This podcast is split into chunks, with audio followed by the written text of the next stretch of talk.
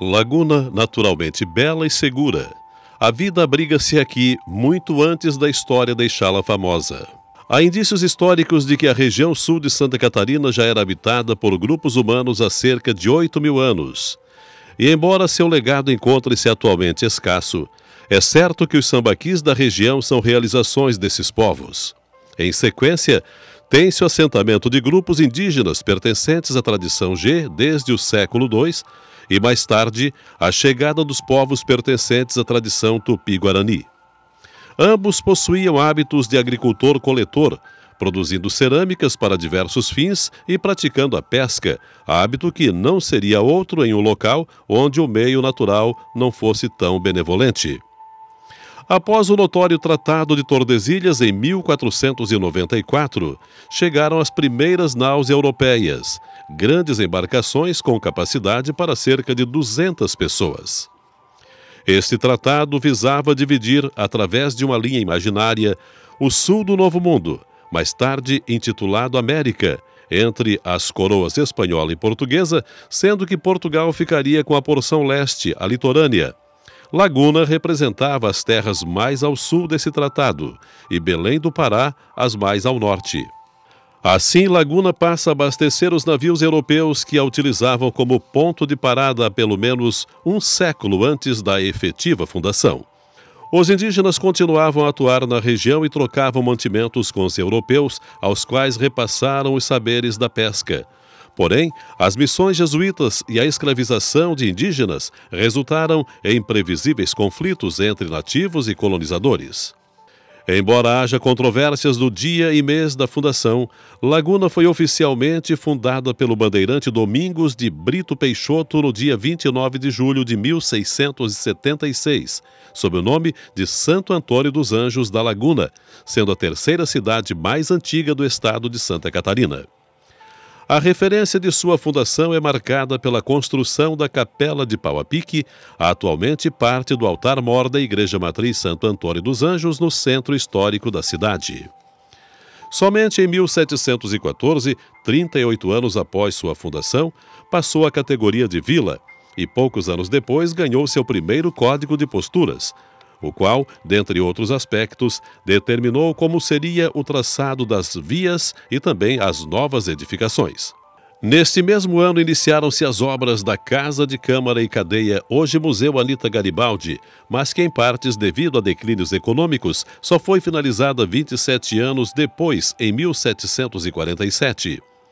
Logo após a finalização desta obra por conta de um incentivo da coroa portuguesa para o povoamento do litoral catarinense, chegaram em Laguna casais de imigrantes açorianos, os quais influenciaram fortemente a cultura local ao transmitir seus costumes, sua arquitetura, linguajar e técnicas, dentre elas a construção de embarcações do tipo baleeira e a pesca artesanal, esta talvez uma das mais importantes contribuições.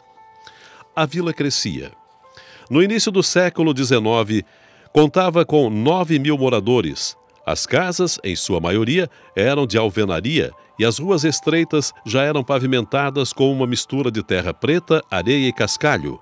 E foi diante deste cenário que os Farroupilhas, grupo revolucionário emancipacionista com origem no Rio Grande do Sul, dentre eles Giuseppe Garibaldi, liderados por Davi Canabarro, encontraram a vila após surpreenderem as tropas imperiais pelas costas, onde a lagoa alcança o mar, e tomarem a vila com a ajuda da população, proclamaram a República Juliana em julho de 1839.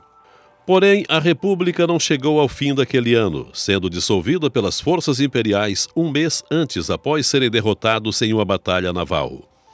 Os ecos daqueles quatro meses de independência reverberam até os dias atuais, representados tanto na bandeira de Laguna, que foi fortemente inspirada na bandeira da República, quanto a figura da heroína de dois mundos, Anita Garibaldi. Contudo, o fim da República não significou o fim do desenvolvimento. A vila tornou-se oficialmente cidade, sob o nome de Laguna, em 1847 e assumiu o posto de quarto porto mais movimentado do estado de Santa Catarina. Naquela época contava com quase 34 mil habitantes, sendo 3 mil o número de negros escravizados e cerca de 6 mil o de libertos. Em quatro décadas com status de cidade, antes mesmo da virada do século, inauguram-se algumas edificações emblemáticas para a população, como o Teatro 7 de Setembro, o Hospital, a Biblioteca Popular, a sede do primeiro jornal A Verdade, o primeiro mercado público, muito mais modesto que o atual, o Farol de Santa Marta e a iluminação pública a petróleo. Outra obra substancialmente importante para a cidade foi inaugurada nesse período, mas que, infelizmente, por motivos discriminatórios, foi ao chão em 1933. Era a Capela do Rosário dos Pretos. Embora modesta em tamanho, localizava-se no cume do Morro do Rosário, atingindo uma altura maior do que a da própria igreja matriz. A Capela do Rosário dos Pretos foi o principal local de culto dos negros escravizados e libertos de Laguna, os quais não eram aceitos na matriz. Essas obras representam um momento de prosperidade e riqueza para Laguna, que também ficaram registradas nas fachadas e em algumas residências mais abastadas, as quais passaram a imitar os modismos ecléticos europeus que vigoravam na época.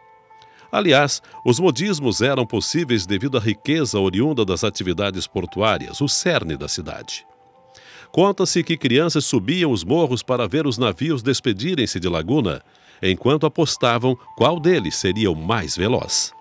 Entretanto, a virada do século não trouxe bons ares para Laguna. Já no início dos anos de 1900, iniciaram-se as obras do porto para garantir a entrada segura das embarcações, que ficavam maiores com o passar dos anos e corriam cada vez mais o risco de encalhar com o assoreamento da Lagoa de Santo Antônio dos Anjos. Depois dessas obras, foram realizados aterros, dentre eles o que inclui hoje a Avenida Colombo Machado Salles. Já na virada para a década de 40, o incêndio acometeu o mercado público original e, mesmo com as obras de melhorias, o porto foi transferido para o bairro Magalhães com o objetivo de ficar mais próximo da entrada do canal pelo Molhes da Barra. Ainda assim, o porto do centro continuava operante, mas apenas para cargas gerais e passageiros, enquanto o do Magalhães escoava a produção carbonífera de Criciúma e região. Todavia, a estratégia se mostrou insuficiente, principalmente diante da rivalidade com o porto de Ibituba, sem os problemas de assoreamento e mais moderno do que o de Laguna. Entretanto, Imbituba ainda pertencia à Laguna.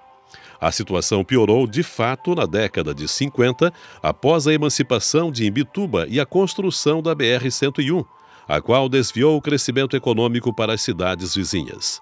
Ainda assim, a cidade presenciou, nessa mesma década, a construção de dois edifícios marcantes em sua paisagem. O Cine Teatro Mussi, em 1950, e o Novo Mercado Público, em 1953, ambos em estilo Art Deco.